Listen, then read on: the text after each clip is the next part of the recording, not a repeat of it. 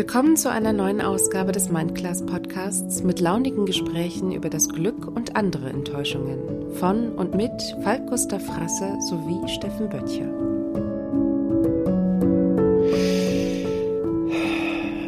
Ja, das ist jetzt sehr persönlich. Ich glaube nicht, dass ich da jemals schon mal irgendwo in irgendeiner Sendung drüber äh, oder überhaupt öffentlich drüber gesprochen habe.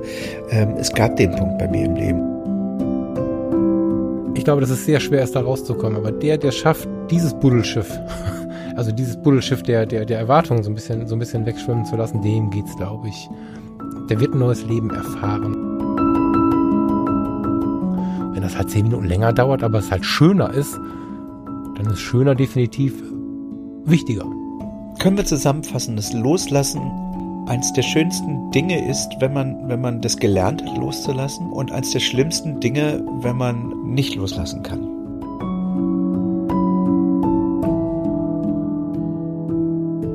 Schönen guten Abend, lieber Steffen. Guten Abend, lieber Falk, und viele Grüße nach Nordrhein-Westfalen ins wunderschöne Düsseldorf.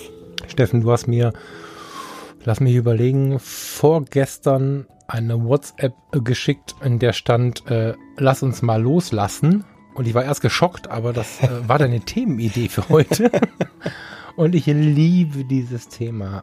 Hm, hast du da was mitgebracht, ähm, wie wir da reingehen können? Weil das ist, glaube ich, das größte Missverständnis irgendwie auch, weil Loslassen bei vielen Leuten ja direkt so eine gewisse Sorge startet und ah, ich habe gedacht, womit will er da rein? Ich bin ein bisschen gespannt. Na, loslassen ist so eine, so ein, ähm, eins der Grundprobleme, das Wort Probleme jetzt mal bitte, bitte in Anführungszeichen nehmen. Ähm, wir haben ja in der letzten Sendung, wenn ich mich recht erinnere, oder vorletzte Sendung auch viel mal über diese, dieses Zugehörigkeitsgefühl gesprochen, ne? Ähm, mhm was wir, was wir haben, weil wir aus dem Körper eines anderen Menschen kommen und dieses, die Liebe, das Zugehörigkeitsgefühl, äh, dieses, das erste Gefühl ist, was wir in unserem Leben kennenlernen und dass wir dadurch natürlich immer wieder uns versuchen zu binden oder irgendjemandem zuzugehören, ne, äh, weil es uns wahrscheinlich auch Sicherheit gibt. Und ähm, loslassen ist ja erstmal für uns ähm, so eine, ja, äh, loslassen heißt Energieaufwand, das ist das, was unser Hirn nicht möchte. Und das Aufgeben, ähm, diese, diese Zugehörigkeit. Ob das jetzt Menschen sind, ob das jetzt Dinge sind, Besitz, ähm, Orte, was auch immer. Also ähm, auch da glaube ich, äh, spielt da eine ganze Menge mit. Hm.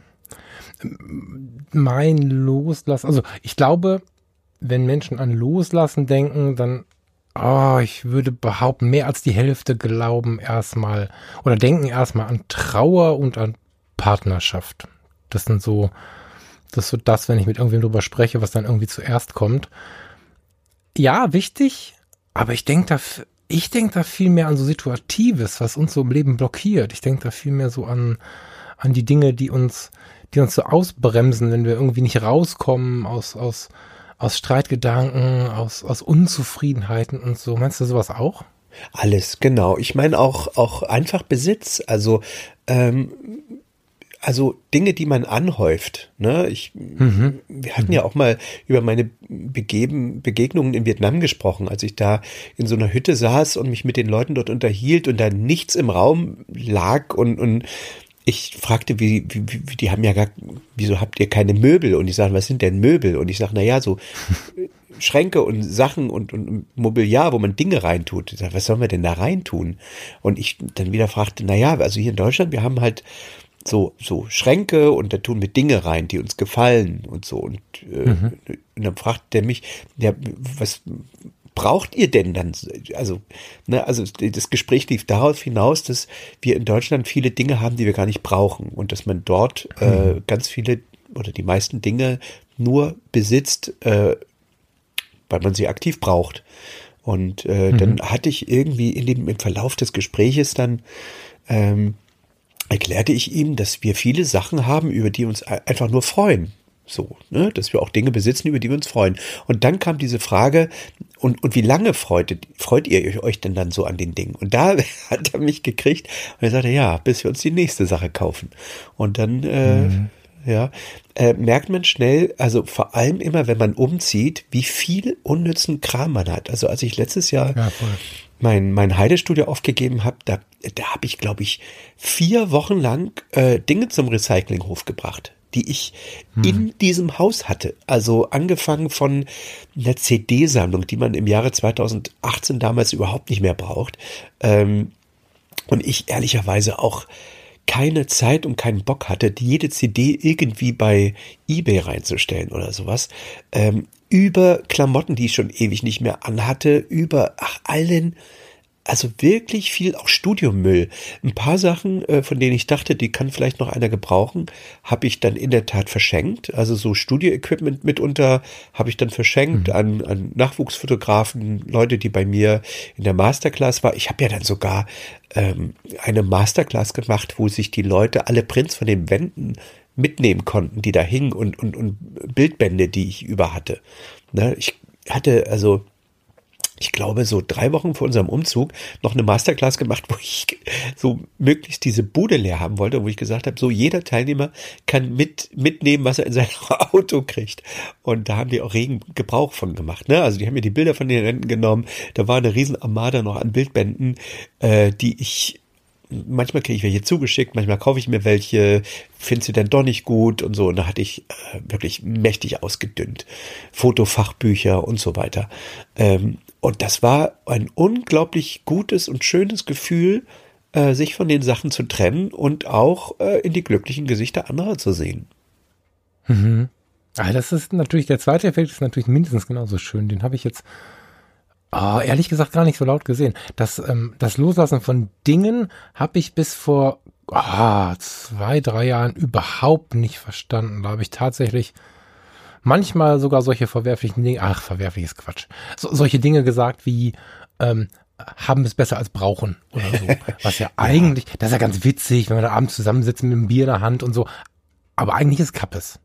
so. Natürlich. Und ja. ähm, ich, ich für mich habe hab immer gedacht, was ein Quatsch. Und dann hat mir der Thomas Jones irgendwann, ich glaube zu Weihnachten oder so, lag ein Buch im Briefkasten, äh, Minimalismus weil ja. der äh, regelmäßig, wenn wir uns irgendwo getroffen haben, hatte ich, ich habe immer so einen Koffer mit. Ich bin ein Mädchen, ich habe einen riesen Koffer mit und Thomas hat immer einen Rucksack mit fünf T-Shirts. Ja. Und ähm, da, da konnte ich nichts mit anfangen mit dem Buch, aber wir haben ja täglich Kontakt, somit habe ich dann irgendwie immer mal wieder gehört und geguckt. Und dann sind wir ja vor etwas über einem Jahr äh, zu zweit, Farina und ich, hier in mein Apartment gezogen, weil es halt meins. Und haben uns gedacht, wenn wir zwar auf 30 Quadratmeter wohnen, aber das halt unseres ist, können wir uns im Leben viel mehr erlauben haben viel mehr Freizeit, wenn wir unseren Wohnraum reduzieren. Und wir sind zwei Seelen, die super gut auf so einem Raum klarkommen. Aber dann standen wir hier plötzlich mit diesen ganzen Umzugskartons, die ja gar nicht alle reinpassten. Und ähm, dann haben wir die mal angefangen aufzumachen und du wirst lachen, bis heute, wir sind über ein Jahr hier drin, schmeißen wir jeden Tag, es gibt noch eine Garage, wo gelagert wird, jeden Tag oh, jede Woche, nicht jeden Tag, jede Woche so ein Kartönchen weg. Das ist übrigens verkaufen oder verschenken es oder so. Jede Woche seit einem Jahr. Sehr gut. Das ist eine eine der der geilsten ähm, Projekte, die ich die ich äh, ich selbst noch nicht gemacht habe, weil ich immer äh, so alle zwei drei Jahre äh, eine Woche lang Dinge einfach wegschmeiße. Aber ich weiß von einigen ähm, die so ein Jahr lang äh, jeden Tag eine, eine Sache, ein Ding aus ihrer Wohnung äh, aktiv nehmen und wegwerfen oder verschenken. Mhm. Ja, also so ein äh, 365-Tage-Projekt. Das also, man mit einem Foto verbinden, das ist ja ganz witzig, da habe ich noch gar nicht ja. drüber nachgedacht. Ne, also du suchst dir, ja. du, du, gehst durch deine Wohnung und, und jeden Tag nimmst du eine Sache, die du entweder verschenkst, verschenkst oder wegwirfst, von der du dich trennst. Mhm. Mhm. Und ja, voll gut. Genau, du wirst merken, dass du am Ende des Jahres 365 Tage weniger hast, die du alle nicht vermisst und nicht brauchst. Ich finde sogar, ich gehe mal einen Schritt weiter. Es gibt Dinge, die ähm, Stress auslösen und man merkt es gar nicht. Also ich habe eine sehr musikintensive Jugend und junge Erwachsenenzeit hinter mir und wie du es gerade schon sagst, diese riesige CD-Sammlung stand halt da im Raum oder lag da im Raum.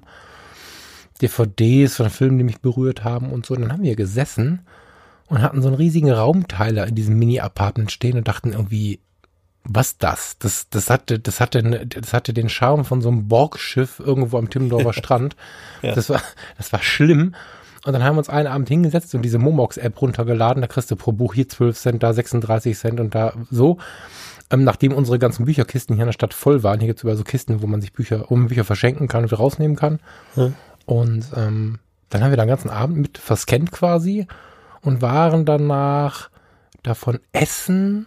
Dann haben wir noch ein riesen Trinkgeld und keine Ahnung, wir haben das Geld richtig rausgehauen, weil wir gesagt haben, wir genießen das jetzt mal, uns so befreit zu haben. Und dann war ich ganz mutig und habe mich an die, jetzt wird der eine oder andere vielleicht geschockt sein, an die sehr geliebten Dinge gemacht. Also ich habe wirklich hart geprüft. Es gibt so einen Umzugskarton oder vielleicht, wahrscheinlich sind es vier, wo ich immer bei jedem Umzug, ich bin oft umgezogen, gedacht habe, oh, das musst du behalten. So ein Buddelschiff, was ich mit ja, zwölf ja. geschenkt bekommen habe. ich hatte zu diesem Buddelschiff aus St. Peter-Ording kein direktes Verhältnis mehr. Ich dachte noch, es haben zu müssen. Und habe diese Sachen immer so ganz in so einem Schutzauftrag zusammengesammelt. Also wenn ich mich umgeschaut hätte, dass mir ja keiner klaut und habe sie immer wieder in die Umzugswagen geladen. Aber die standen natürlich nie wieder. Ich meine, ich stelle mir jetzt kein Buddelschiff mehr hin. Und so intensiv mich darum gekümmert habe, das werde ich im Leben nicht vergessen. Und die Sachen habe ich mal abgegeben und habe gemerkt, oh je, das ist ja interessant. Die Sachen, auf die ich besonders gut aufpassen wollte, waren eigentlich die, die mich tatsächlich irgendwie gestresst haben. So, das fand ich hochinteressant. Ja. Aber es ist nicht witzig, dass du dich an das Buddelschiff erinnerst? Also trägst es ja doch mhm. irgendwie in dir. Auf jeden Herzen, Fall. Die Geschichte dazu war auch wunderschön und ich werde das bis ins Grab nicht vergessen. Total klar. Ne? Aber dieses ständige materielle Mitschleifen, na, es geht mir heute besser ohne. So, ich weiß nicht, ich mag, ich mag mal eine, ich mag dich mal was fragen, was ja dann eher mh, mm, auf unseren Job sich bezieht, ähm, auf unseren gemeinsamen Job sich bezieht. Du, der fotografisch hart aktiv ist, ja. kannst du da Minimalismus leben oder klappt das da nicht so? Minimalismus in der Fotografie meinst du? In der Arbeit? Ja, also, also kannst du, genau, kannst du, also ich gehe inzwischen mit drei Objektiven zur Hochzeit. So, ja, ähm, Ja, habe ich auch nicht dabei. So, da, okay. Okay, das, das hätte mich jetzt interessiert, ob du vielleicht das ganze Auto voll hast oder ob du da. Okay. Nee, also äh, ich, ich äh, im Gegenteil, also das, das ist auch ein guter Punkt, siehst du, an den habe ich auch nicht äh, noch gar nicht gedacht. Äh, nee, ich habe äh, auch der der Wechsel von Spiegelreflex auf Spiegellos war natürlich irgendwie eine Reduktion. Äh, auch das mhm. äh, Loslassen eines eines Systems, was man über viele Jahre genutzt hast, hat, ist natürlich ein großes Loslassen. Ähm, mhm. Mittlerweile, ich, ich gehe mit drei Objektiven, benutze am Ende dann doch gefühlt das 40-2-0, 80 Prozent der Fälle. hab das die mhm. ganze Zeit drauf. Ähm, ich habe auch mhm. aufgehört, ich habe irgendwie zwar immer noch einen Blitz mit, so ein, so ein, ich habe mir jetzt den, äh, ja, so also den Profoto 1X geholt, so als Aufsteckblitz, mhm. aber ich, ehrlicherweise setze ich den, also nur beim nicht mal mehr beim Hochzeitstanz ein. Also weil die Kamera irgendwie, die A9 auch von, von den ISO, da gehe ich bis 25.000 irgendwie und das sieht keiner. Also mhm. äh, ich brauche da keinen Blitz, so ehrlicherweise. Ja, ich mache das auch nicht mehr. Spannend, okay. Also finde ich halt gut, weil ich auch da wieder sehe, wie viele Leute ähm, ja, vor einem Jahr einen Workshop gemacht, da war das ganz oft Thema am Abend, wie viele Leute wirklich Stress haben und ich meine Stress, das können wir jetzt auf Berufsfotografen, auf Hobbyfotografen, das können wir aber auch auf wahrscheinlich jedes andere Hobby oder jeden anderen technischen Beruf ziehen. Stress haben mit zu viel Ausrüstung. Die stehen dann da, was nehme ich denn jetzt mit? Also, das, das, das, das macht die Jungs und Mädels wirklich nervös. Und auch ja. da zeigt sich wieder, ah ja, lasst mal los von, ich glaube vor allen Dingen, ja, außen eingebrachten äh, To-Dos. Meistens haben wir uns ja nur nicht gefragt, was brauche ich denn wirklich? Ja. Und das ist so, so mega entspannt. Ich musste, weil ich mal richtig blank war und äh, fotografisch ja noch ein bisschen verrückt bin, ich, ich musste mal eine Zeit mit einer ganz alten Vollformatkamera, also das ist äh, für der, der kein Fotograf ist, etwas bessere Kamera, aber sie war alt und einem ganz normalen Standardobjektiv, wo man mit den Füßen zoomen muss, also wo man hinlaufen muss, ja. äh, musste ich mal auskommen und habe mit einem Jahr damit mich bewegt. Das war fotografisch großartig, weil ich wieder so ein bisschen back to the roots kam. Ich habe damit sogar Hochzeiten fotografiert und ich wünsche mir heute oft, dass ich mich am Morgen traue, mit einem Objektiv loszugehen. Ich mache das am Ende dann nicht. Ich habe dann zwei, drei dabei, aber das schon ja, ist befreiend richtig. Ich weiß das. Das war aber wunderschön. Das war ein wunderschönes Jahr. Ähm, ich gehe sogar noch einen Schritt weiter. Ich habe angefangen vor, weiß ich nicht, ein, zwei Jahren ähm, Hochzeiten in JPEG zu fotografieren. ähm, weil Sehr ich gemerkt cool. habe, ja. dass ich äh, durch den Sucher eigentlich das fertige Bild ja sehe, die Belichtung ähm, und ich äh, ja dieses Umwandeln in ein RAW gar nicht mehr so brauche, weil ich sehe den, den durch den elektronischen Sucher halt die, die Belichtung äh, und den Weißabgleich äh, vor, vor dem Foto machen sozusagen, ne? Aber der Spiegelreflex ist ja ein bisschen mhm. anders. Wenn du im Automatikmodus bist, dann fotografierst du und guckst dann aus Display, siehst es vielleicht ein bisschen zu dunkel, sagst du, ja, mache ich in der Post. Ähm, wozu brauchen wir denn RAW? Also eigentlich doch nur, um ähm, ja, um, um hinterher einen Weißabgleich einstellen zu können und die Belichtungsschwankungen, dass genug Dynamik, dass wir noch genug Dynamik im Bild haben, ne? Und dann äh, vielleicht auch noch die, die Lichter runterziehen und die Tiefen aufhellen. Also das mache ich jetzt mittlerweile in der Kamera. Da kann man bei der Sony so eine, so, eine, so eine Kurve einstellen, wie sehr die Tiefen angehoben wird, äh, werden, wie, wie, wie der Kontrast aussieht, die Farben und sowas. Ähm, und ich fahre mittlerweile, es geht alles sehr, sehr viel schneller. Also die, die JPEGs sich reinladen eben in die, äh, in Lightroom äh, und da kannst du immer noch genug, genug dran schrauben. Äh, nur, nur das ganze Handling ist viel, viel einfacher. Also ich muss gestehen, nicht das ein Auftrag, also wenn jemand, ähm, wenn, wenn ich jemandem versprochen habe, ähm, eine Situation festzuhalten, die er äh, fürs Leben behalten möchte oder vielleicht auch für seinen Job einsetzen möchte, völlig egal. Im Auftrag traue ich mich das noch nicht. Aber ich habe festgestellt, dass im Urlaub und in freien Arbeiten und wie wir auch alle immer das nennen, wofür wir kein Geld bekommen, da entspannt es mich hart. Also natürlich Leute um mich herum, die, die auch im Urlaub gerne fotografieren, egal ob sie Profis sind oder irgendwie interessiert sind. Wenn ich die mal überredet habe, in einem Urlaub ja. mal vorher einzustellen, pass mal auf, ich mache einen JPEG in Schwarz-Weiß oder ich mache mal JPEG in, in Farbe und dann sich auch wieder wie früher mit dem eingelegten Film quasi sich darauf einlassen, okay, jetzt habe ich hier viele Schatten, ich mache mal ein schwarz-weißes Foto und nicht mehr zurück zu können. Das ist, ähm, das ist eine wundervolle Reduktion, weil du nicht mehr, du weißt, du kommst nicht mehr wieder, aus dem Studio, aus dem Urlaub, was auch immer du gerade getrieben hast, und musst da drei Stunden am Rechner hängen und irgendwelche Fotos sortieren, sondern du hast die Fotos. Du musst dich mehr entwickeln, nicht mehr bearbeiten. Naja, man kann es nochmal ran, aber das ist echt befreiend. Na, du kannst ja in der, in der Hochzeit äh, trotzdem das RAW noch mitnehmen. Das mache ich ja auch. Ich habe das RAW auf, auf Karte 1 als, als, als Backup und lade dann Karte 2 sozusagen die JPEGs rein und Rechner. Und falls ich doch mal ein Foto irgendwie habe, wo ich sage, oh, guck mal, da möchte ich doch noch mal ein bisschen ran, dann hole ich mir das nach. Also. Okay, ich habe ja so verstanden, dass du einfach gnadenlos tatsächlich ins, äh, also nur ins JPEG gehst. Das ist, das ist also, ich, ich glaube, wir müssen so ein bisschen erklären, weil wir zwei Hörerschaften haben. Ne? ähm, wenn du ein, ein, ein RAW-Foto machst, hast du, das ist ein anderes Dateiformat, hast du die Möglichkeit, wie früher im, im, im analogen Fotostudio, unglaublich viel noch zu retten. Du kannst ganz dunkle Bereiche hell machen, du kannst ganz helle Bereiche dunkel machen. Und im JPEG hast du das Bild, was du quasi ähm, bei Fotopost an der Theke in die Hand gedrückt bekommen hast. Da kannst du nicht mehr so viel verändern. So. Ja, ja kurz, kurz erklärt. Genau richtig. Steffen, ich bin ein bisschen in Vorfreude, weil ich würde mit dir gerne ähm, in diesem Thema noch ein bisschen so auf die äh, Zeiten im Leben gehen, wo Menschen sich stressen.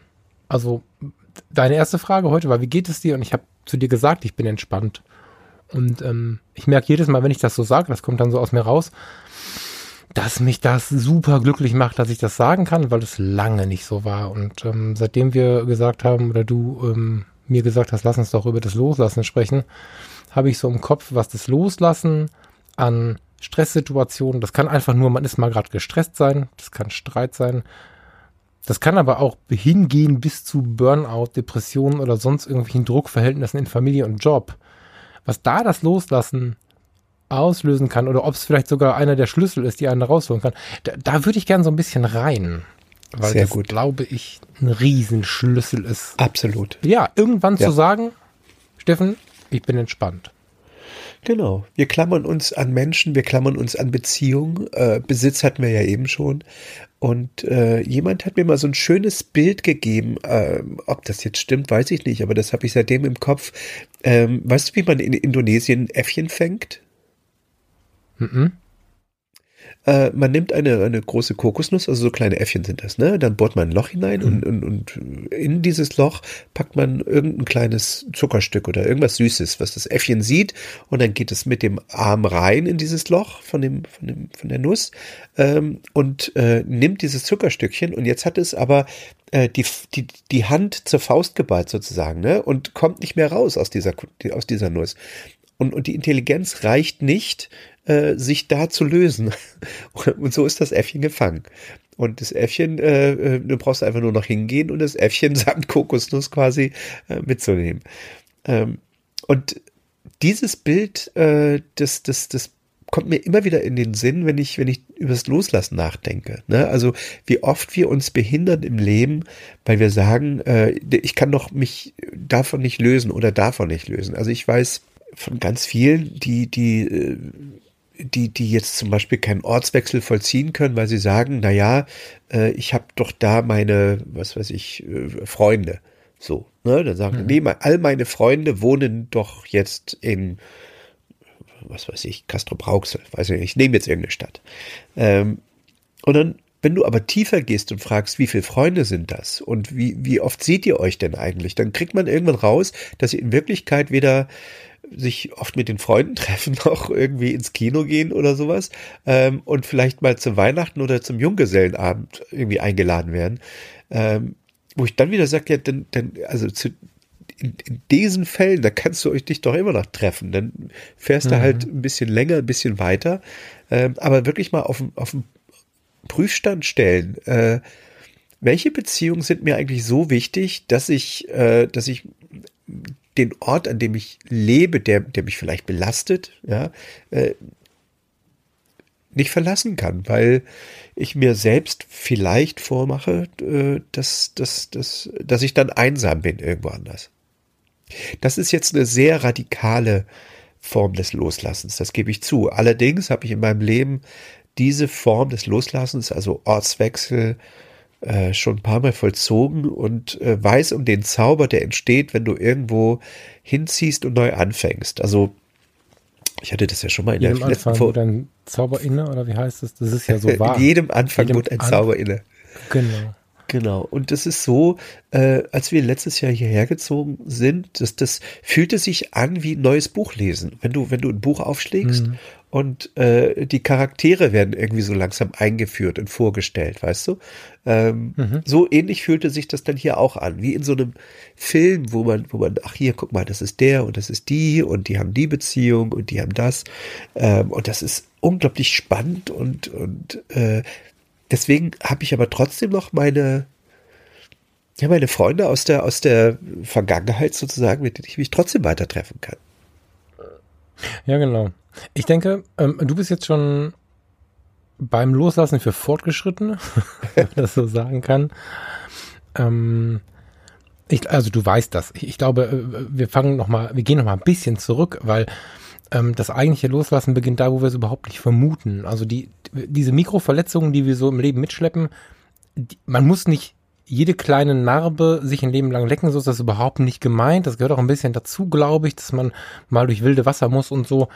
Aber ähm, es gibt schon einen Punkt, an dem man, wenn man in sich reinhört, merkt, okay, pass auf, ähm, hier schadet mir das mehr. Also, ich weiß nicht, wie es dir ist. Ja. Thema Beziehung liegt jetzt wieder nah. Es gibt natürlich auch Thema Beziehung und Job liegen nah.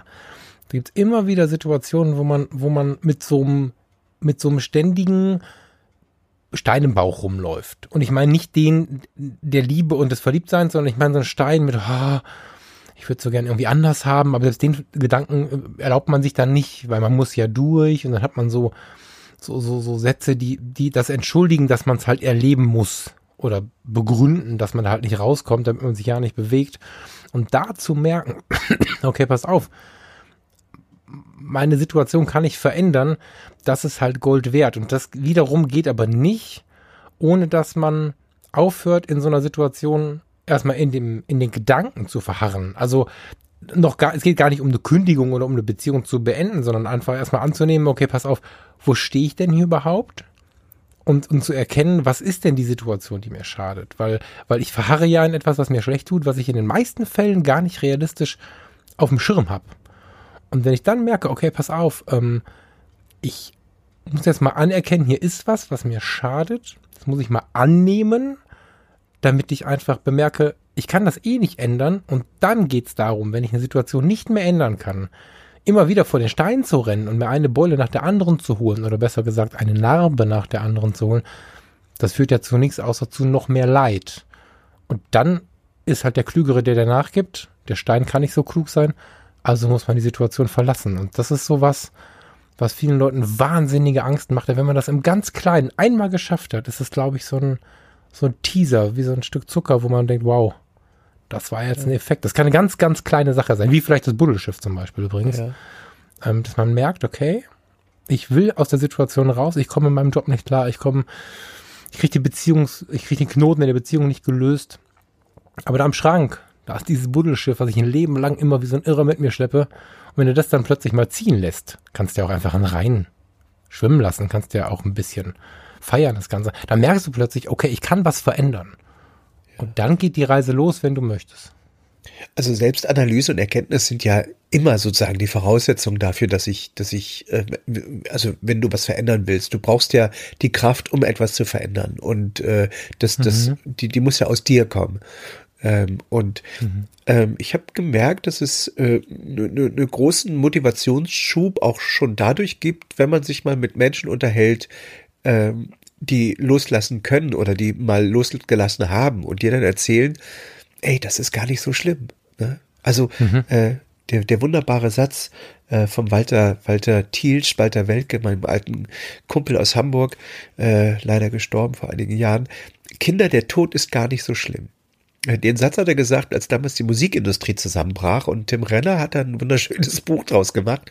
Äh, Kinder, der mhm. Tod ist gar nicht so schlimm. Ich sage das immer, wenn ich, äh, ich mal wieder äh, im Konrad-Adenauer-Haus arbeite, wie letzte Woche.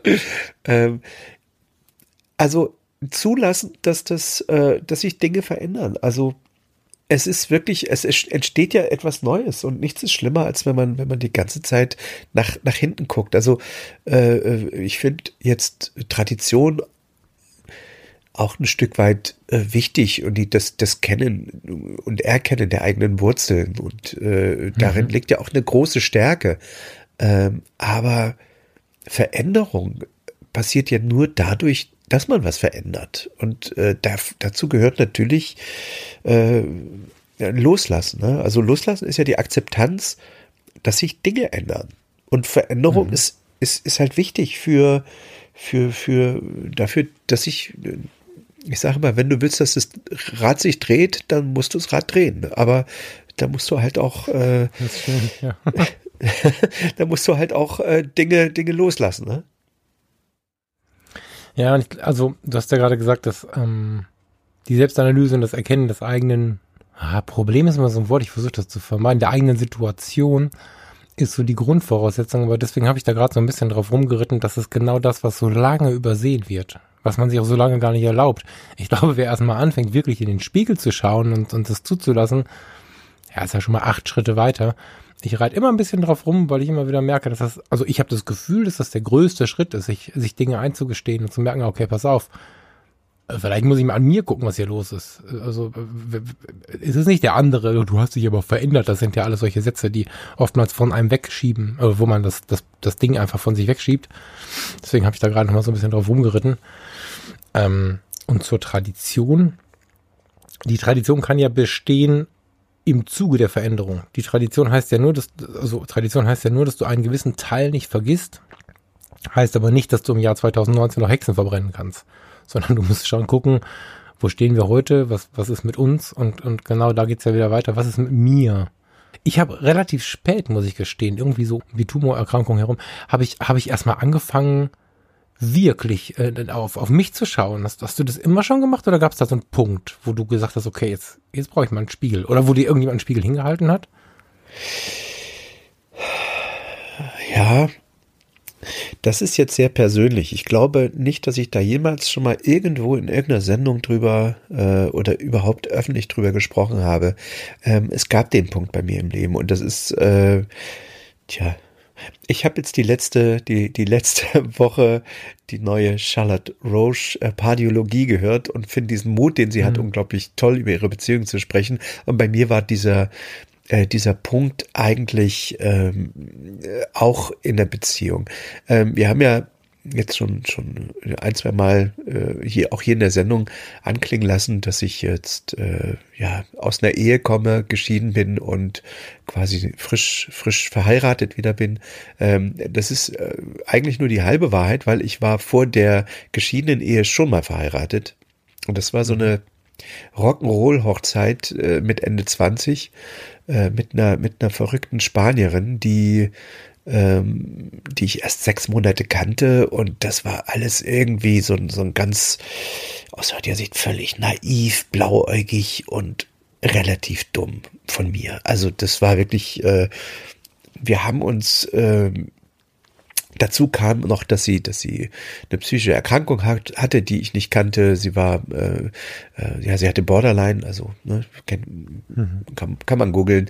Äh, und ich wusste das nicht nach sechs Monaten äh, am Tag unserer Hochzeit und kam mit diesem ganzen, äh, mit diesem ganzen Over the Edge gehen und und diese Phase von von äh, ja, Depression und, und, und das, wieder hoch, also diese, diese äh, also ich kam damit eigentlich überhaupt Manie, nicht klar. Das Gegenteil meinst du? Die Manie, genau. Also ist sie, ist sie gesprungen hin und her? Sie ist, sie ist aber erst äh, ja quasi vom Tag unserer Eheschließung extrem gesprungen. Also wie, ich habe sie mhm. kennengelernt in der Manie und ist dann in eine Depression gefallen und ist aber zwischendurch immer wieder in eine Manie rein und ich kam mit diesem mhm. Wechsel da überhaupt nicht klar.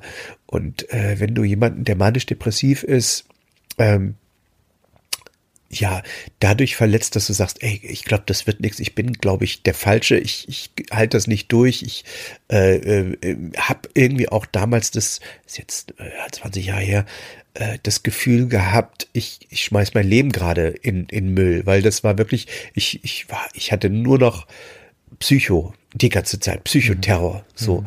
Ähm, und ähm, naja, wenn du, wenn du jemanden in so einer Phase dann sagst, du, lass uns, es war war irgendwie eine verrückte Idee, so eine Rock'n'Roll-Hochzeit, aber eigentlich äh, sind wir zu jung und wir passen auch eigentlich überhaupt nicht zusammen. Ähm, wenn du dann so jemanden so verletzt in dem Moment, weil wenn du dich von ihm trennst, dann äh, schlägt dieser Mensch um sich. Also nicht physisch, mhm. sondern ne?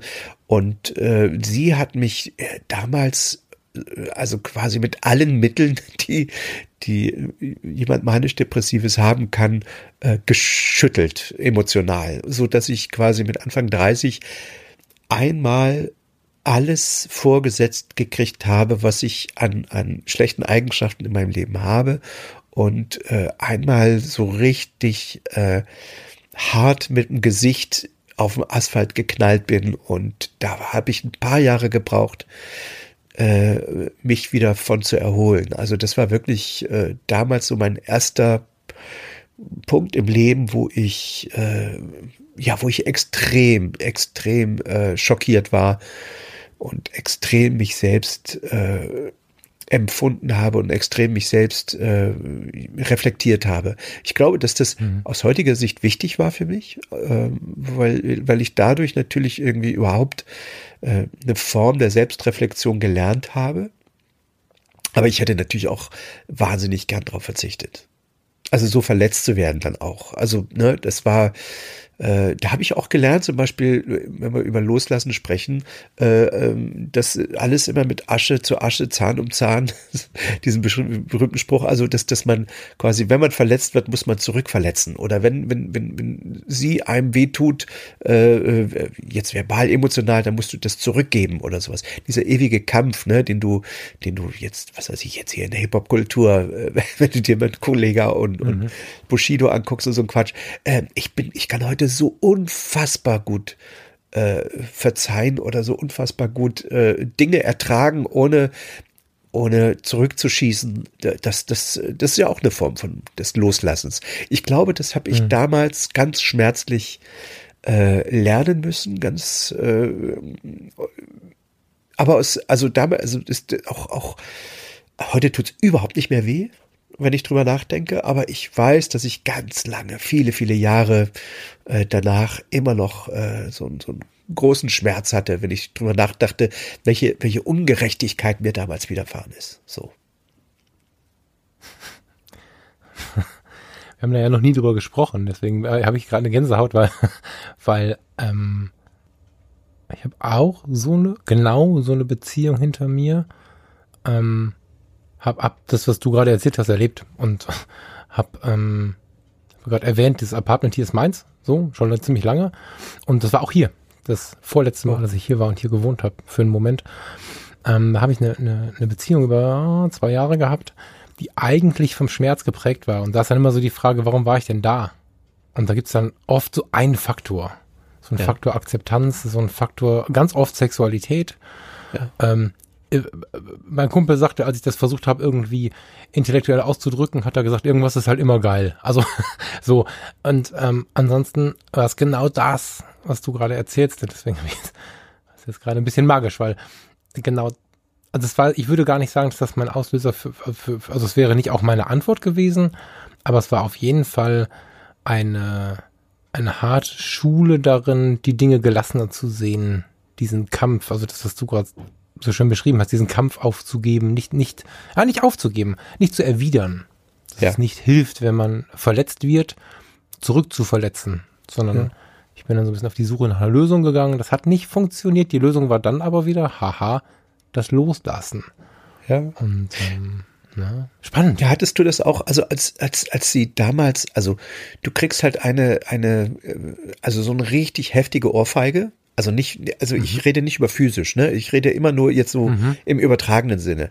Ähm, und du kriegst so einen von Bug, dass du die andere Wange, Wange hing, also mir ging es damals so schlecht, dass ich die andere Wange hingehalten habe und so, na los, komm noch mal, mach, mach einfach. Dass, dass, dass du es mhm. einmal raus hast und alles vorbei ist. So, ich äh, hätte alles ertragen, um diese Beziehung endlich, endlich zu beenden. Und sie hatte damals, ja. weil sie ja. so sauer war, äh, hat sie der Scheidung nicht zugestimmt und ist auch einfach nicht zum Scheidungstermin gekommen.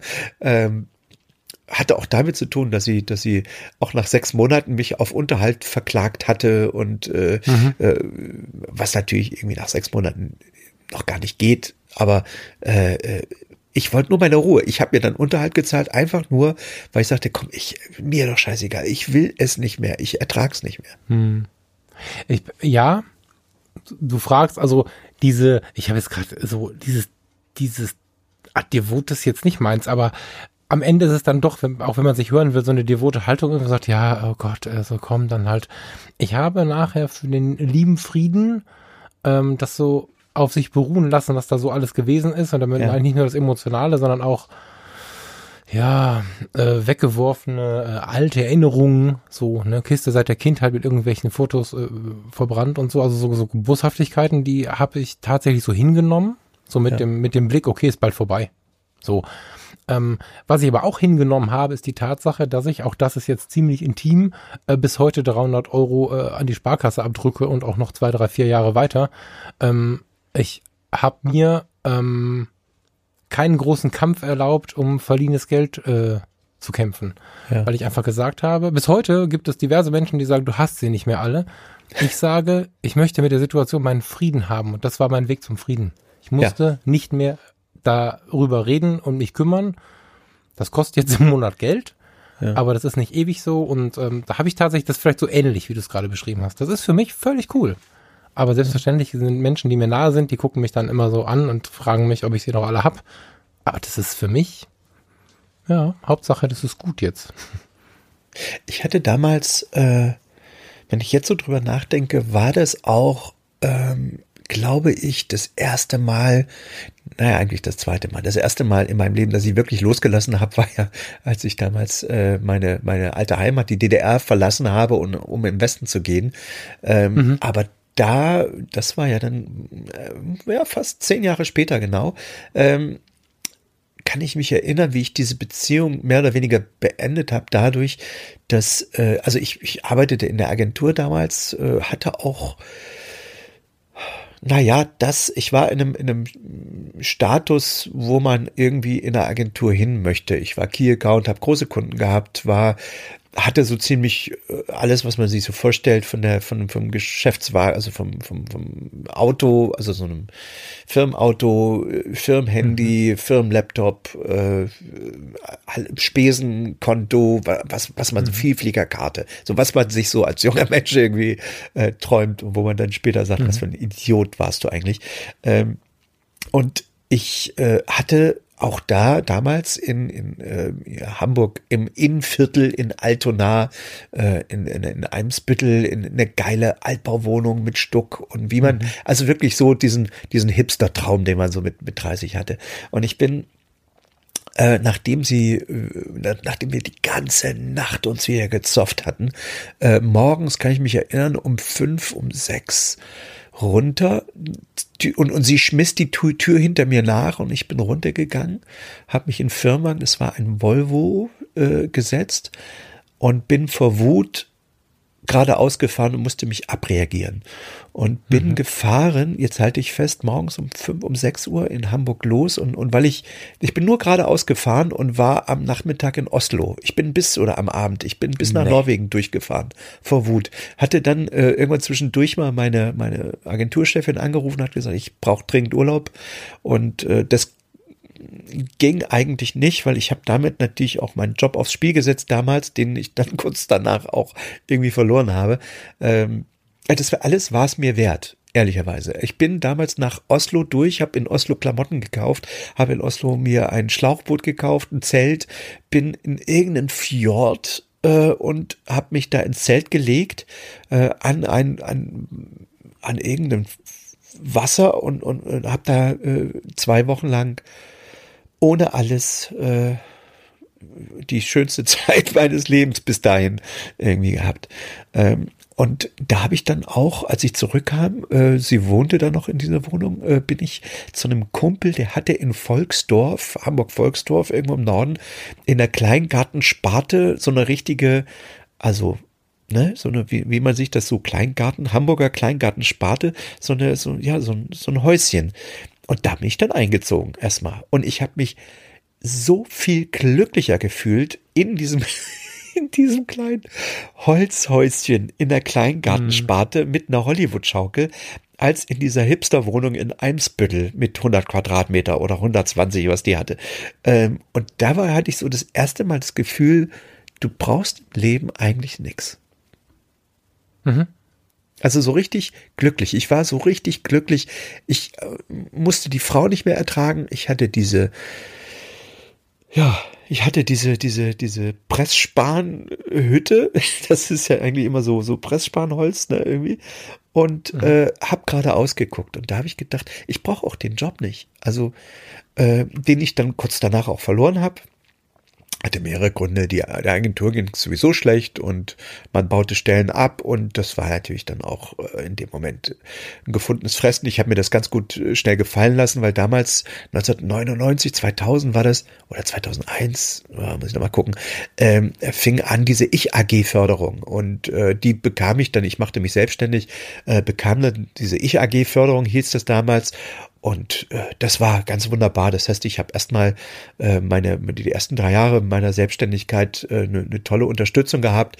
Äh, aus heutiger Sicht muss ich sagen, war das für mich eigentlich äh, wahnsinnig wahnsinnig gut. Es ist schade, dass es sowas nicht mehr gibt. Also es, es, gibt immer noch Förderung, aber damals konntest du, wenn du, wenn du in die Arbeitslosigkeit gegangen bist, zum Arbeitsamt und sagen, ich möchte, mache mich jetzt selbstständig, ähm, und dann hast du so eine, ja, weiß ich nicht, 60 Prozent deines letzten Gehaltes, irgendwas so, was ich kriege nicht mehr ganz zusammen. Aber es hat, äh, hat mir extrem geholfen. Ist deutlich schwieriger geworden zumindest, ja. Oder komplizierter geworden ist es. Ja, mm, ja genau. Und, und äh, ich wünsche halt jedem, der irgendwo festhängt, dass er eben so seinen Weg findet. Und ob er sich jetzt ins Auto setzt und nach Oslo fährt, was ich extrem cool finde als Freund von jedem Roadmovie. ähm, oder was auch immer er für einen Weg findet. Ne? Äh, also irgendwann muss man halt für sich merken, okay, jetzt ist es gut. Jetzt muss es gut sein. Ähm, bei mir war das ein ewig langes Gespräch über, ich glaube, fünf Stunden, ähm, was einfach alle zehn Minuten zu nichts geführt hat. Und ja. das hat dann auch irgendwann, okay, ich nehme jetzt an, da ist nichts mehr dran zu machen und ich weiß jetzt, ich muss da jetzt einen anderen Weg einschlagen. Das ist äh, ja die große Erkenntnis dabei. Ne? Und ähm, was, was mir jetzt die ganze Zeit schon so ein bisschen kommt, jetzt unterhalten sich zwei Männer über irgendeine Beziehung, die ihnen geschadet hat. Ähm, ich denke, dass wir viel zu oft da so einen riesigen Unterschied zwischen Mann und Frau schieben. Das ist gerade sehr in der Mode, ähm, dem einen Geschlecht das eine und dem anderen Geschlecht das andere zuzuweisen. Ich glaube, dass diese Geschichte drehbar ist. Sowohl die meine als auch die deine. Ähm, Habe ich auch andersrum schon erlebt und ähm, denke nicht, dass wir jetzt davon reden, dass äh, Männer irgendwelche Frauen blöd finden, sondern es geht jetzt, glaube ich, ganz geschlechtlos um das Thema Beziehung. Und diese Beziehung muss ja gar nicht die Liebe sein. Also die kann auch eine andere Situation sein. Das kann auch, das kann auch Familie sein. Großes Tabuthema. Familie müssen wir immer annehmen, ist ja oft sowas, was so weit verbreitet ist, wo ich sage, naja, wir haben sie uns nicht ausgesucht. Ich möchte sie jetzt auch nicht irgendwie wegschieben komplett, aber es gibt Menschen, bei denen es sicherlich besser wäre oder zumindest einen gesünderen Blick darauf zu bekommen. Und das gleiche gilt auch für den Job. Also ich würde jeden, der sich jetzt gerade so ein bisschen ähm, von dieser Beziehungsgeschichte vielleicht getoucht fühlt, bitten, das Ganze mal zu übertragen auf Job, auf, ah, auf Familie auch. Ja, ich gerade bei Familie ähm, muss ich sagen, dass ich äh, bei mir in der Mindclass schon einige, einige Leute hatte, die mir erzählt haben, dass sie sich äh, von einem Teil der Familie bewusst äh, ferngehalten haben, getrennt haben, wenn mhm. das irgendwie geht, also getrennt äh, örtlich oder so, ähm, mhm. um Kontakt. Äh, äh, ja, den Kontakt ja. abgebrochen haben, um sich selbst nicht mehr zu schaden und dass, dass es den Menschen im Nachhinein sehr, sehr viel besser damit geht. Ähm, mhm. Ich glaube, auch da sollte man selber überprüfen, welches Verhältnis man zu seinen Eltern hat, zu seiner Familie, ähm, wie viel Liebe da ist und ähm, also bei, bei, bei meiner Familie ist eine unfassbare Zuneigung. Ich kann, könnte mir das nicht vorstellen, den Kontakt abzubrechen. Hab aber auch schon Phasen gehabt äh, in, in, in der Beziehung zu, zu meiner Familie, wo ich äh, froh war, dass wir nicht direkt nebeneinander gewohnt haben. So, ne, also wo ich, wo ich mhm, mhm. ähm, ich, ich liebe sie und ich freue mich über jede, jeden Besuch, den ich kriege und den ich mache. Und ähm, aber es, äh, ja, zugegeben, gibt es oder gab es mal Phasen, wo, wo der Kontakt vielleicht äh, mal über, äh, ich habe früher jede Woche mit meiner Mama telefoniert, jede Woche, jeden Sonntag, war ein festes Echt? Date. Ah, ne? So. Ja. Ähm, und dann äh, gab es auch Phasen, wo wir das mal alle drei Monate mal gemacht haben. So. Hm. Ja. Aber es gibt Menschen, denen tut das wahnsinnig gut, wenn sie sich, äh, wenn sie sich äh, von den Erwartungen zum Beispiel ihrer Eltern, äh, von den Erwartungen loslassen. Ne? Also es gibt ja äh, ganz oft, äh, dass die Eltern ihre eigenen äh, Fehler oder ihre eigenen äh, Träume, die sie selbst nicht verwirklichen konnten, auf ihre, auf ihre Kinder adaptieren und so ein bisschen auch fordern, verlangen oder auch vielleicht ganz subtil dass die Kinder, denen soll es mal besser gehen und du gehst jetzt bitte studieren, weil äh, wir konnten das nicht. Ne? Also geh doch mhm. jetzt studieren. Und ich habe auch schon äh, viele getroffen, die dann irgendwas studieren, äh, einfach nur ihrem, um ihren Eltern diesen Abschluss präsentieren zu können. Und ja. aber die, die, die gar nicht ja. das wollen. Und auch das ist ein, hat was mit Loslassen zu tun. Ne? Also dieses Loslassen von den Erwartungen der eigenen Eltern. Äh, Komma des Onkels, des Freundes, der Freundin, der Ehefrau und so weiter. Ich finde, dass, dass Erwartungen auch so, das sind, das ist eine, das kann mal ein Motor sein, meistens ist es aber eher eine Gefährdung, weil, weil man, ich weiß nicht, wenn man sich nicht wirklich distanziert und im ersten Moment, wenn man denen begegnet, dann doch irgendwo hinterherläuft. Und, und gerade wenn es die Eltern oder, oder Leute sind, die einen seit der Kindheit begleiten, ist das ja was, was oft ganz festgefressen ist.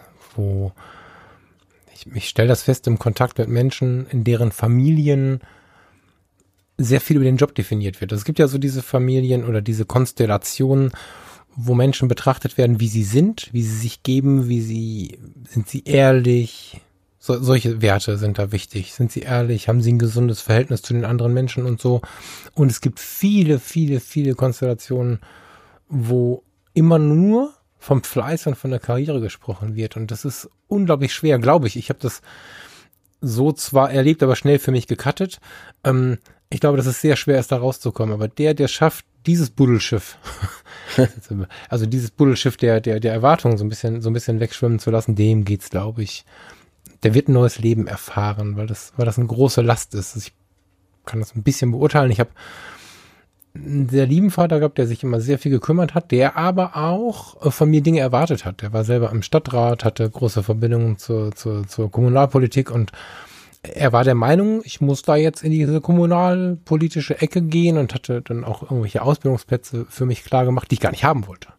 Ja. Und ähm, ich musste harte, harte Wege gehen, um mich da loszulösen. Ich habe ähm, auf der von ihm gewählten Schule, mit 16 bin ich auf diese höhere Berufsfachschule für Wirtschaft und Verwaltung gegangen. Das war quasi Abitur und, und so eine, so eine Verwaltungsvorausbildung zusammen die habe ich mit, mit, mit Fünfen und Sechsen verlassen, mit Absicht. Ich habe auf Mathematikarbeiten meinen Namen falsch geschrieben, äh, weil er irgendwann sagte, wenn du zu blöd bist, dann bin ich dir nicht böse. Und ab dem Moment war ich zu blöd. Und hab dann, äh, weißt du so, und dann, dann habe ich Gesundheitswesen voll mein Ding durchgezogen und habe ihm gezeigt, dass ich auch mit dem Rettungswagen was bewegen kann. Das war dann irgendwann gut. Aber ich kann echt nicht, also von niemandem, glaube ich, verlangen, vielleicht war das auch nur ich glaube gar nicht, dass ich besonders stark war. Ich hatte nur Glück, in den richtigen Momenten die richtige Emotion zu haben. Ich kann nicht von den Menschen erwarten, dass sie gerade in jungen Jahren diese Kurve kriegen. Auch wenn du die mit 50 kriegst, das ist mega befreiend. Mal so ein Gespräch vielleicht auch zu führen, wenn man selber gemerkt hat, okay, pass auf, jemand erwartet etwas von mir oder vielleicht glaube ich auch nur, dass jemand was von mir erwartet und dann da mal ins Gespräch zu gehen, faszinierend, was dabei rumkommen kann. Kommunikation. Ich glaube, gerade der letzte Satz, den du gesagt hast, der ist wichtig, dass man oftmals auch einfach glaubt, dass andere ne, irgendwelche Erwartungen an einen haben und die, die man versucht zu erfüllen und dass ein das äh, hindert daran, äh, andere Wege zu gehen, neue Wege zu gehen, weil man äh, irgendwie äh, irgendwelchen Erwartungen gerecht werden hm. möchte. Ne? Und äh, hm ja, ich, ich glaube, da auch da äh, sollte man, du hast es vorhin so schön gesagt, mal einen Moment der, der, der Analyse und Erkenntnis suchen. Ne? Also dieses äh, mhm. auch mal ins offene Gespräch gehen. Ist es wirklich das, was du von mir erwartest? Oder ähm, ist es, ist es, erwarte ich das selber von mir oder so? Ne? Oft ist es, ist es ja das, dass wir glauben. Also das muss man, muss man ehrlicherweise sagen. Wir können jetzt viel darüber reden, dass die Menschen zu viel von einem erwarten, aber man muss erstmal fragen, ob es wirklich so ist. Ne? Also ein, ein ganz guter, mir liebgewonnener Freund ist Arzt und hat kürzlich seine doch ziemlich gute Anstellung gekündigt, ohne einen neuen Job in Aussicht zu haben, weil er gesagt hat, ich halte das hier nicht mehr aus. Ja. Und hatte natürlich wahnsinnige Angst, wie die Familie dazu steht, weil diese Familie ist Arzt, Arzt, Arzt, Arzt, wie das dann oft so ist in diesen Bereichen. Und er wurde ganz warm in den Arm genommen und ähm, von Menschen, wo man von außen glauben würde, die haben eine riesen Erwartung. Und, und das sind so Gänsehautgeschichten, die mich dann immer wieder dazu bringen, zu sagen, auch mich selber dazu bringen, vielleicht frage ich einfach mal, ob es denn wirklich so schlimm ist, wie ich gerade glaube. Weißt ja. du? Also, äh, lass uns mal miteinander reden. Ich, ich würde, ich habe mal eine Frage an dich. Ich glaube, du erwartest von mir, dass ich jetzt diese Stelle annehme. Ja. Ist das so? Mir macht das nämlich Druck das ist ja eigentlich total subtil, was ich hier erzähle, traut sich nur keiner. Oder nein, trauen sich viele nicht. Das ist ein Schlüssel. Kann ein Schlüssel sein. Ja. Mir fällt gerade ein, meine Held der Woche ist äh, der, der Marco mit C von, von, von der, das äh, liegt am selben Steg. Äh, na, ich habe ja mein Boot sozusagen und äh, da liegen ja noch mehrere Boote.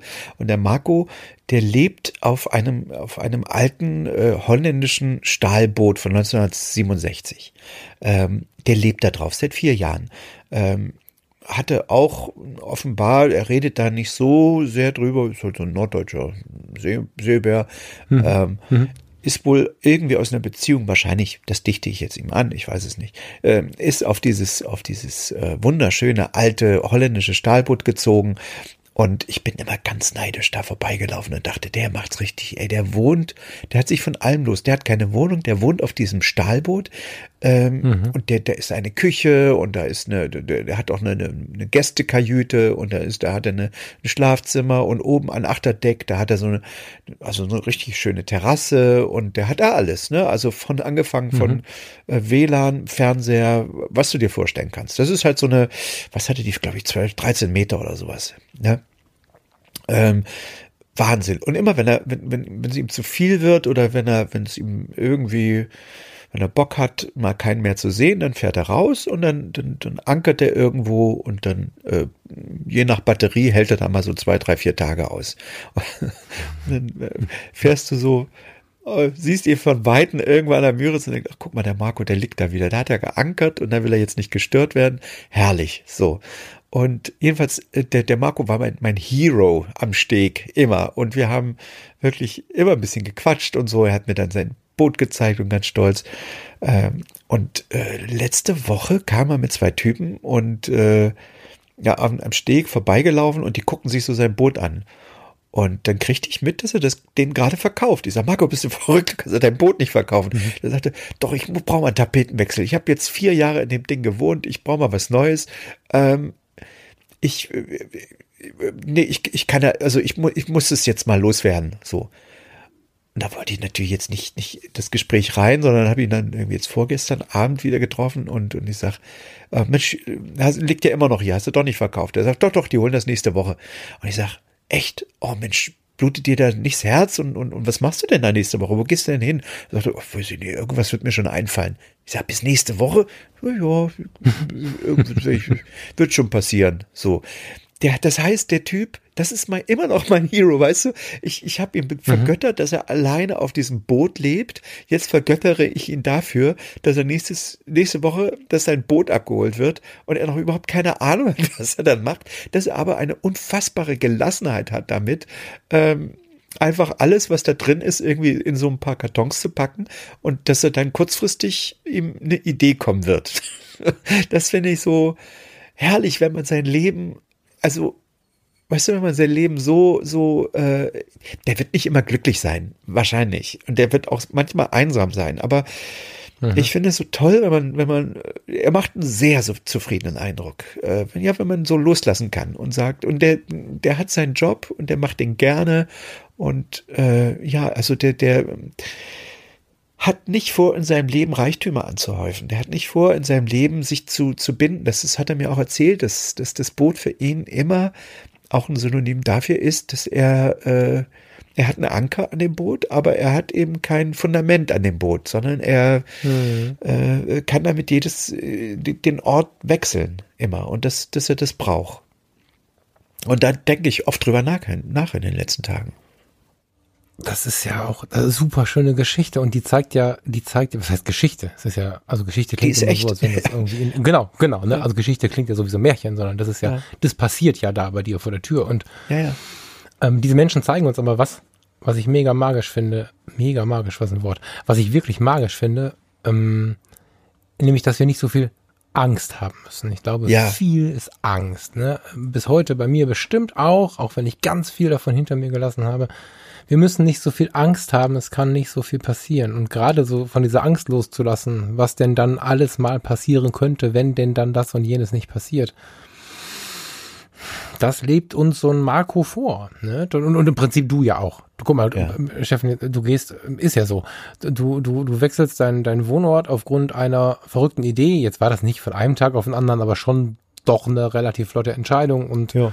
so richtig klar, wie es jetzt so läuft, war dann irgendwie auch nicht. Und im Prinzip lebst du es ja auch vor. Du hast sicherlich eine andere Vorgeschichte und bist jetzt niemand, der dann vielleicht morgen direkt verhungert. Ich weiß nicht, wie es Marco geht, aber am Ende, äh, ne, ich teaser nochmal mein Gespräch an, was ich ja schon mal in, in der vorigen Episode erlebt habe, äh, ernennen, ähm, ähm, beschrieben habe, von diesem äh, Rastafari auf Jamaika. Der, wir ja. können hier ja überhaupt nicht verhungern. Ne? Der Mann, der ackert sich von morgens bis abends kaputt auf Jamaika und sagt dann zu mir, pass mal auf, Meister, wenn du aufhörst zu arbeiten, verdienst du mehr, als ich, wenn ich meinen besten Monat habe.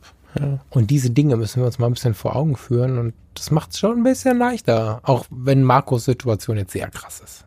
We ja. Weißt du, ah, von wann war das? Gibt es schon irgendwas Neues oder ist das jetzt quasi Stand der Dinge? Mit Marco? Mhm. Oder was meinst du jetzt? Ja, nee, ja, also Marco, Marco. wir haben uns jetzt am Sonntag getroffen, das letzte Mal. Also war das Gespräch mhm. am Sonntag, jetzt heute ist Dienstag, ähm, als er mir sagte, äh, nächste Woche wird das geholt. Also jetzt wird es, in dieser Woche wird das Boot geholt und dann hat er noch keine Ahnung, was er, was er dann macht. Ich es, es also wird funktionieren. Ich, also ich bin mir ziemlich, ich würde mich jetzt sehr wundern, ähm, es würde mich jetzt sehr wundern, wenn du dann äh, bald erzählst, Marco wohnt bei mir, weil er nichts gefunden, sondern ich, ich, ich glaube, dass es funktionieren wird. Ja, der hat auch eine unglaubliche Gelassenheit. Absolut. Der hat eine Gelassenheit und ein ganz großes Vertrauen ins Leben, ähm, dass da was passiert. Er hat nicht, also er hat es ja verkauft. Ich meine, der hatte ja dann auch Geld. Also ich meine, das, das Boot bringt jetzt keine Reichtümer, aber da hat mhm. er zumindest zur Not geht er, hat er ein Hotel erstmal. Ne? Also, mhm. aber mhm. hat er ja erstmal, wenn er das Boot verkauft, aber er wird sich ein, aber er wollte kein größeres, sondern ein kleineres holen sich. So. Mhm. Also guck dir das mal ach so, rein. Ach so, er will schon noch auf ein anderes Boot jetzt. Ja, also, vielleicht, vielleicht ach so, ach so, ach so. Ja, nee, nee, nee, also es ist noch nicht beschlossen. Also er äh, kann auch sein, dass er sich auch in eine Kleingartensparte irgendwo, dass er sich vielleicht irgendwo hier in Wahn irgend so, eine, so, so einen kleinen Kleingarten kauft. Gibt's ja hier auch für 3000 Euro irgendwie mit auf Pachtland, weißt du? Ähm, aber man muss auch sagen, dass du hier äh, an jeder Ecke, also ich meine, hier gibt es auch so Plattenbausiedlungen oder eine, äh, wo du auch Wohnungen für Edeka, 200, die kenne ich. ja, genau, wo du auch eine Wohnung für 250 kriegst, mal schnell so. Ne? Und Echt davon, jetzt? Ja, ja, davon wird eine Menge wow. angeboten. 250, 350, ja. 400. Also 450 ist dann schon Altbau. Wow. Schöner Altbau, ja, ja. Ähm, Hammer. Ja, wenn, wenn du wüsstest, was ich jetzt zahle, das, das darfst du auch keinem erzählen. Ähm, Nee, also hier so, so günstige Wohnungen, die kriegst du ganz, ganz schnell. Also da wird ständig was angeboten. Das ist überhaupt kein Führe mich Problem. nicht in Versuchung. ja, ja, ja. Also der, der Wohnungsmarkt hier ist überraschend, weil äh, also Ferienwohnungen sind rar. Also es gibt genug, mhm. aber jetzt gerade zur Hauptsaison findest du fast nichts Freies mehr. Ähm, mhm. Auch Hotel wird, wird dünn langsam. Ähm, mhm. Ja, dann fängt es an mit Booten, ne? So kannst du halt, äh, was der hier, der, der vom Yachtcharter Schulz, der macht halt die Boote, die nicht vermietet sind, da vermietet er, also ne, verchartert sind, da vermietet er die Kajüten als Airbnb. Äh, jede Kajüte sozusagen, also Airbnb-Unterkunft sozusagen. Ne? Dann wohnst halt auf dem Boot, kannst aber nicht rausfahren damit wohnst halt die Nacht drauf. Was ich ja als jemand, der jetzt, also ich liebe das Meer, aber ich muss halt immer erstmal hinfahren. Ich wohne halt nicht ja. am Wasser und dann ist halt ja. natürlich hart romantisch, ne, wenn ich mir das jetzt so vorstelle. Das ist ja schon eine, eine fette geil. Story für den, ja. für den fetten Sommer, von dem man lange erzählt, wenn man in so einem Airbnb wohnt oder so. Wow. Genau. Cool. Ja, und das mhm. ist ja, mhm. ist ja auch, was ich festgestellt habe, ist so eine Marina, da wo der, wo der Marco jetzt natürlich liegt und ich auch, ähm, auch die ganzen äh, Bootsleute da, die bei uns am Steg C irgendwie ihr, ihr Boot liegen haben, wir, wir beim An- und Ablegen, also wenn du jetzt kommst und du siehst, da ist Wind, dann hilfst du dem anderen, dann stellst du dich an den Steg und dann wirft er dir die Leine zu und dann hilfst du ihm beim Anlegen, weil du äh, wenn der Wind richtig pfeift, auch irgendwie und du alleine auf dem Boot bist, auch echt äh, ein paar Mal ansetzen musst, damit du mhm. ne, ist immer besser, du hast noch einen dem Steg, der, die, der die, dich mit der Leine ranzieht und sowas. Und so helfen mhm. wir uns da. Mhm. Und das ist halt echt immer schön, wenn wir da quatschen. Und ich bin mir sicher, da liegen ja so viele Boote auch äh, einfach rum, wo irgendeiner sagt, naja, ich komme im, im, im September wieder, wo Marco mit Sicherheit auch erstmal seine Kartons hinstellen kann. Äh, mhm und, und äh, vielleicht mal erstmal nochmal eine Woche gewinnt oder zwei oder so. Ich halte euch auf dem Laufenden. Ja, macht das auf jeden Fall. Ja. Keine Angst haben vor solchen Situationen. Ich habe jetzt gerade so ein Buch in die Hand genommen, hier, während du das erzählt hast, ähm, was ich vor gar nicht allzu langer Zeit nochmal gelesen habe. Da geht's dann, das richtet sich an Menschen, ja, die vielen Ängsten leben aber auch ja. an die, die einfach irgendwie unzufrieden sind und vielleicht noch gar nicht wissen, wo die, ähm, wo die Ursache liegt. Das hat mir unfassbar viel gegeben. Ähm, ich weiß nicht, ob du es kennst. Das Erzähl. heißt, Angst ist die andere Seite von Liebe. Einfach loslassen. Oh, das klingt gut. Das ist ein richtig. Nee, das kenne ich nicht, aber der Titel, Titel ja. ist, klingt sehr interessant. Ja, packen wir gerne die Show Notes. Ist von äh, Waltraud Gauglitz oder so. Ich habe Aufkleber drüber. ähm, packe ich die Shownotes, ist wirklich so ein Buch, was auch Menschen schon bewegt hat, die gar nicht dachten, dass sie angesprochen sind. So, ach, ich blätter mal ein bisschen drin rum, auch kannst du mir das leihen und so. Das ist wirklich gut. Das hat so einen ähnlichen Effekt wie diese Frage, äh, wie würde es mir gehen, wenn ich jetzt keine Angst hätte? Oder was könnte ich jetzt tun, wenn ich keine Angst hätte? Oder jetzt auf unseren heutigen Abend umgeschrieben, wie könnte ich mich verhalten, wenn ich jetzt loslassen könnte? Was würde ich erleben, wenn ich jetzt loslassen könnte? Ähm, von meiner Angst, von meinem Stress, von meinem Job, von was auch immer. So Dinger sind in diesem Buch drin. Also das ist Schön. wirklich, ähm, ich, ich glaube, ein bisschen lebensverändert, wenn man, wenn man da gerade offen für ist. Klingt gut. Werde ich mir auf jeden Fall mal anschauen. Weil wir gerade bei Tipps sind, äh, ich hatte es vorhin schon mal ganz kurz ange, angeteased. Ähm, mein Podcast-Tipp diese Woche unbedingt Charlotte Roche äh, Pardiologie, äh, ein Podcast, mhm. den sie mit ihrem Mann führt, wo sie ganz offen äh, Beziehungsprobleme äh, diskutieren. Ähm, also nicht, dass ich da jetzt unbedingt äh, gerade ein Problem hätte oder so kurz, kurz nach Eheschließung. Ähm, aber ähm, interessant war der Grund, warum sie das machte. Sie war neulich bei, bei Hotel Matze auch zu Gast, auch ein Podcast, den mhm. man unbedingt abonnieren sollte. Und erzählte mhm. dann halt so beiläufig, dass sie eigentlich durch ihr Buch, ähm, ihr erstes Buch äh, Feuchtgebiete so viel Geld gemacht hat, dass sie theoretisch auch nicht mehr zwingend arbeiten muss. Ähm, dass sie es aber äh, dadurch genießt, jetzt äh, ähm, so ein Projekt zu starten, wo sie sich eben von der Angst äh, des, des, des Schämens löst, sozusagen. Ne? Also auch Feuchtgebiete mhm. Loslassen äh, von, von Scham. Und äh, sie meint, wieso muss denn jetzt so Beziehungsärger oder Beziehungsprobleme, warum sind die denn intim? Warum darf die denn keiner wissen? Warum ist denn das äh, so ein, ein Verbot? Vielleicht, wenn man drüber redet, ähm, lernen ja andere Paare davon und kriegen mit, dass man nicht der Einzige ist, dem es so geht und vielleicht, das kann ja nur was Gutes sein. Also der, das, der einzige mhm. Negativeffekt, den man dadurch hat, ist ja, dass man äh, angreifbar wird, ne, auf eine Art aber angreifbar, davon will sie sich eben lösen. Auch das ist ein Loslassen für sie. Ne? Das fand ich unglaublich interessant. Also diese Folge Hotel Matze äh, mit Charlotte Roche, wahnsinnig lange Folge, über zwei Stunden, war unglaublich äh, interessant. Äh, und unbedingt natürlich Pardiologie, Charlotte Roche und ihr Mann Martin heißt er. Kann ich dir nicht sagen, müssen wir nachlegen oder muss jetzt der Hörer selber nachgucken, weil ich die Pardiologie mir noch nicht angeschaut habe. Ich habe mir die Frage gestellt, was, was da los? weil, weil ja von jetzt auf gleich jeder Pardiologie hört. Ja. Und ähm, ich habe es noch nicht getan. Jetzt hast du mir aber Lust gemacht darauf. Das finde ich total spannend. Ähm, Matze Hilsche ist ja immer so lang mit seinen Episoden. Ja. Der lässt sich einfach wirklich ein auf die Gespräche und das finde ich super, dass, dass der nicht sagt, so, jetzt ist hier äh, Stunde vorbei, äh, Hotel geht die Tür zu, sondern der lässt sich ja wirklich ein und ähm, habe ich auch noch nicht gehört, die Episode. Cool.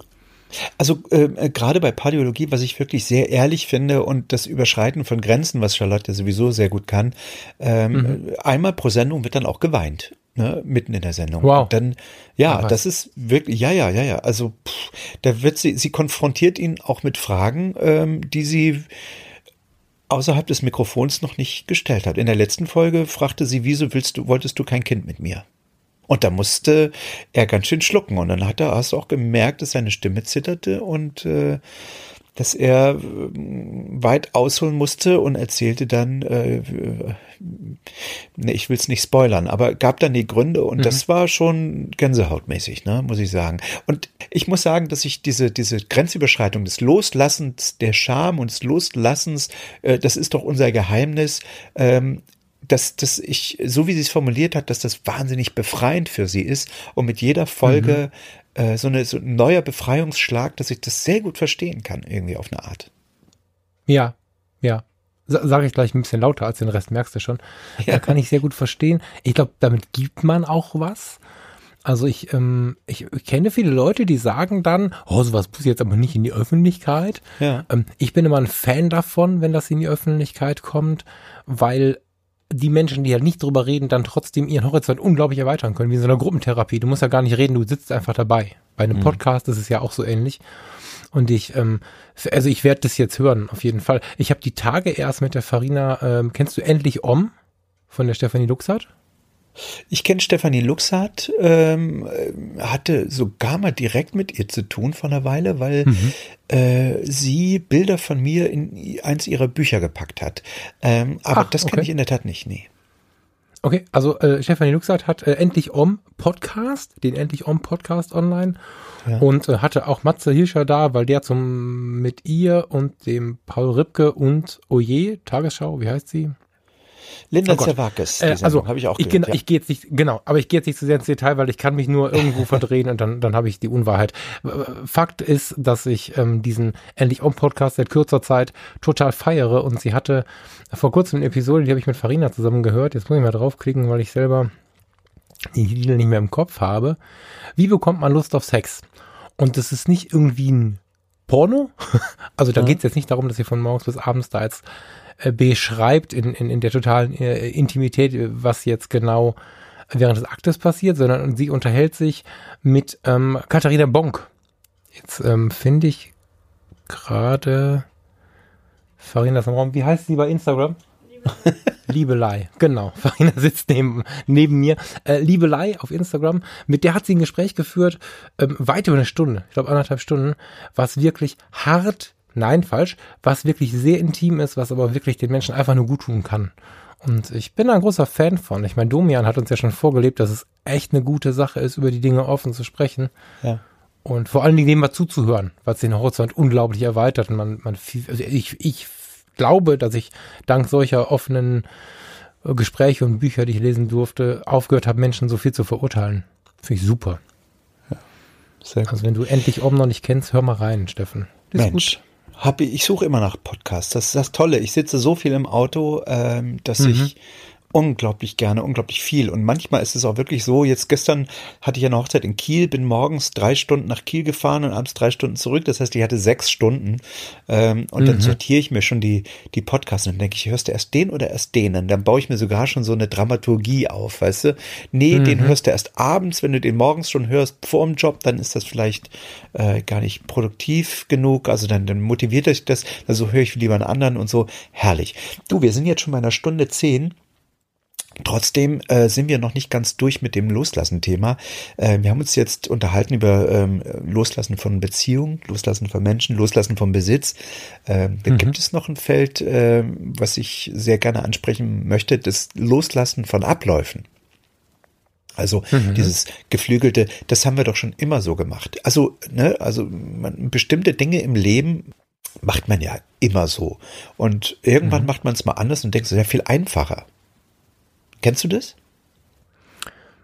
Ja, total. Also gerade ganz laut. Ich hab's, also ich glaube, mein letztes Jahr oder die letzten anderthalb Jahre, äh, sie, sie sind davon geprägt, alles nochmal neu zu denken. Nicht krampfhaft, aber Ja. nochmal neu zu denken und dann sie nicht mehr so zu tun, wie man sie tut oder wie ich sie immer getan habe. Ja. Ne? Also das, ja, kenne ich. Boah, zu viele Beispiele, um mal eben eins nennen zu können, aber kenne ich sehr gut mir nicht mehr oder mir weniger zu erlauben, mich darauf zu beharren, wie ich es immer tue. Wenn es mir passiert, auch so gerade in der Beziehung, dann denke ich oft so im halben Satz, ah, warte, das muss ich nochmal kurz überdenken. Das habe ich zwar immer so gemacht, aber macht das Sinn? Und oft will ich eigentlich was anderes Ja. und tu dann auch was anderes. Ja.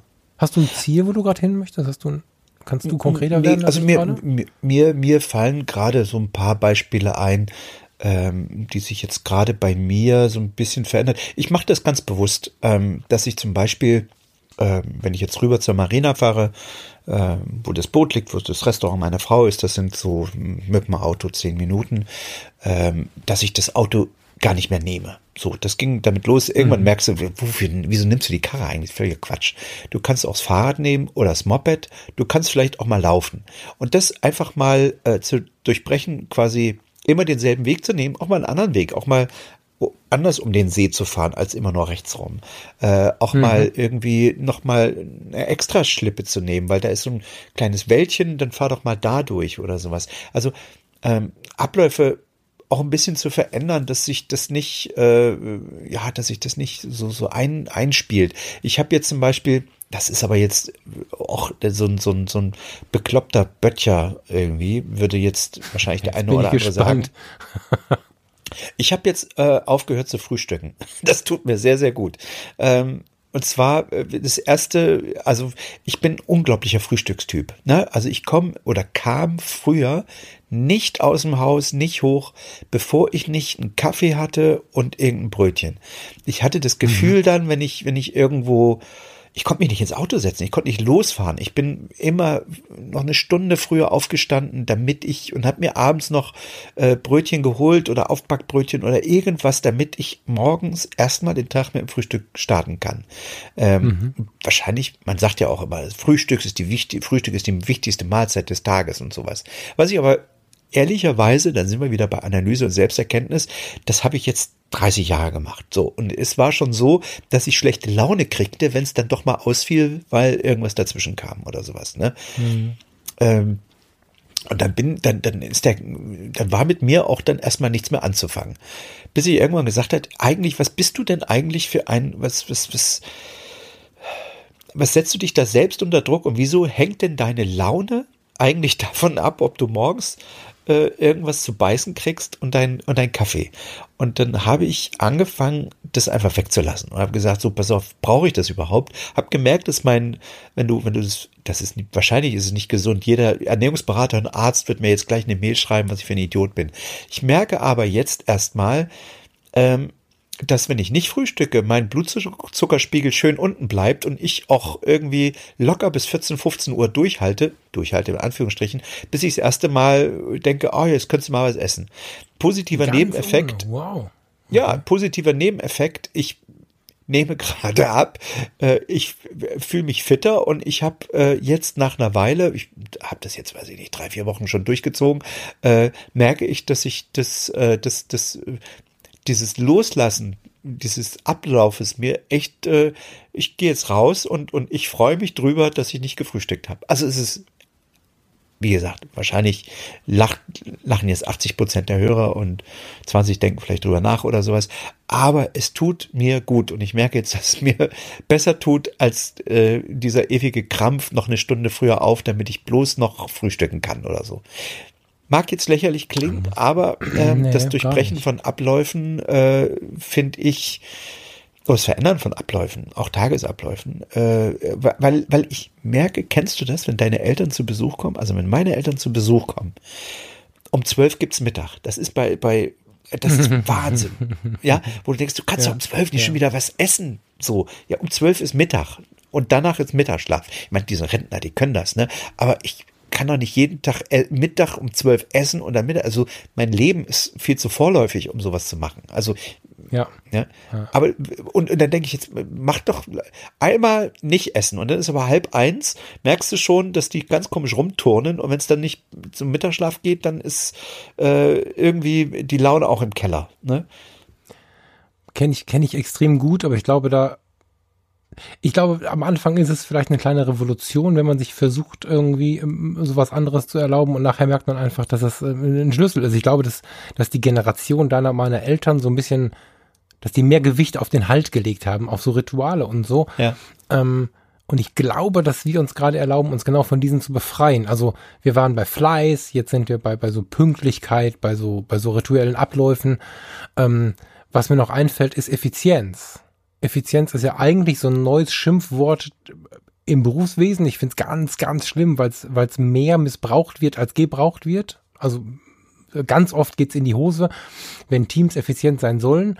Anderes Thema, äh, müssen wir gar nicht weit ausschlachten jetzt gerade, aber es zieht sich auch so oft in die, in die Freizeit und äh, nicht neuerdings, man glaubt immer es sei neuerdings, aber das können unsere Eltern, und vermutlich konnten das unsere Großeltern auch schon ganz gut, wie oft ich von meinem Umfeld gefragt werde, warum ich jetzt gerade hier lang fahre oder da lang gefahren bin. Das war ein Riesenthema, wie man gefahren ist. Ich denke immer, wie kann man sich denn so lange darüber unterhalten, wie man irgendwo hingefahren ist, über welche Autobahn das ist.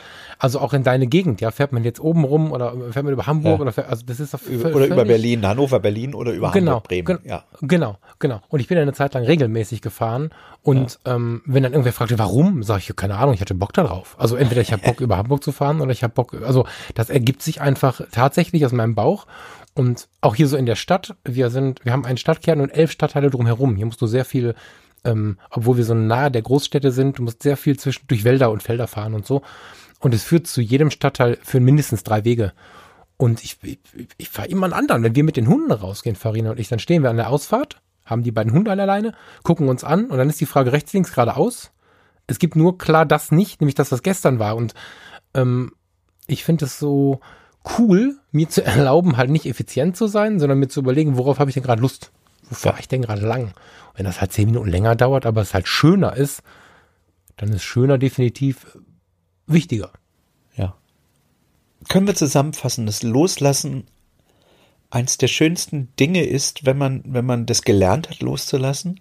Ähm, und eins der schlimmsten Dinge, wenn man äh, nicht loslassen kann. Es belastet einen ganz schön, nicht loslassen mhm. zu können. Ich, ich denke auch immer, vorhin habe ich das Bild mit dem Affen benutzt, aber ach, jeder, der einen Hund hat und den Hund apportieren lässt, wird das kennen, dass so der kleine Köter vor einem steht und das Stöckchen nicht loslässt. Und man denkt, macht doch keinen mhm. Sinn, jetzt lass doch los, der kann es wieder werfen, du kannst wieder rennen. Ne? Aber manchmal haben die Hunde dann aus irgendeinem Grund, äh, machen die nicht auf, sondern verbeißen sich, das ist dann auch ein Spiel mitunter, ne? Aber äh, ja, das sind so die Bilder, die ich dann immer im Kopf habe zu dem Thema. Loslassen von alten Werten, die vielleicht auf uns gar nicht zutreffen, wie zum Beispiel aufgeben ist keine Option. Das, ähm, man, man darf sich nicht selber aufgeben. Das ist keine Option, das stimmt. Aber so mancher Kampf wäre, wäre, wäre viel, viel früher zu Ende gekämpft, beziehungsweise würde viel früher in den Frieden münden, wenn mal einer aufhören würde, diesen Kampf zu kämpfen. Ja. Und einfach zu sagen, okay, diese Situation ist jetzt, wie sie ist. Ich gehe jetzt mal einen Schritt zurück und gucke mir das mal von außen an und stelle fest, da mache ich nichts mehr. Und weil ich daran nichts mehr mache, versuche ich jetzt mal das Ding loszulassen und gehe mal weiter. Magische Erkenntnis, schwierig. Das klingt immer so einfach, wenn man drüber spricht, wenn man so weit gegangen ist auf dem Weg. Ähm, ich kann jeden verstehen, der gerade irgendwie mit dem Kopf auf dem Lenkrad lehnt und sagt, ich weiß nicht, wie ich es machen soll. Verstehe ich gut. Ähm, ich glaube, ich habe bei solchen Fragen, ich weiß nicht, wie ich das machen soll, auch schon mal eine Träne gelassen oder drei. Aber genau das sind ja die ersten, die ersten Schritte. So wenn du immer wieder das Gleiche tust, wirst du immer wieder das Gleiche dafür bekommen. Wenn du das Rad nicht drehst, wird sich das Rad nicht drehen. Ähm, ich glaube, das, das könnte ein gutes Schlusswort werden. Ähm, ja, ähm, lasst los.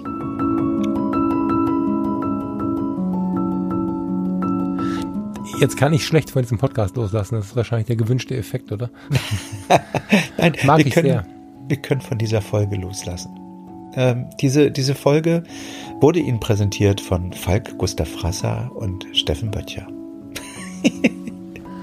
Einen schönen Abend und eine gute Nacht, lieber Steffen und lieber Zuhörer. Guten Abend, gute Nacht und bis zum nächsten Mal. Danke fürs Zuhören.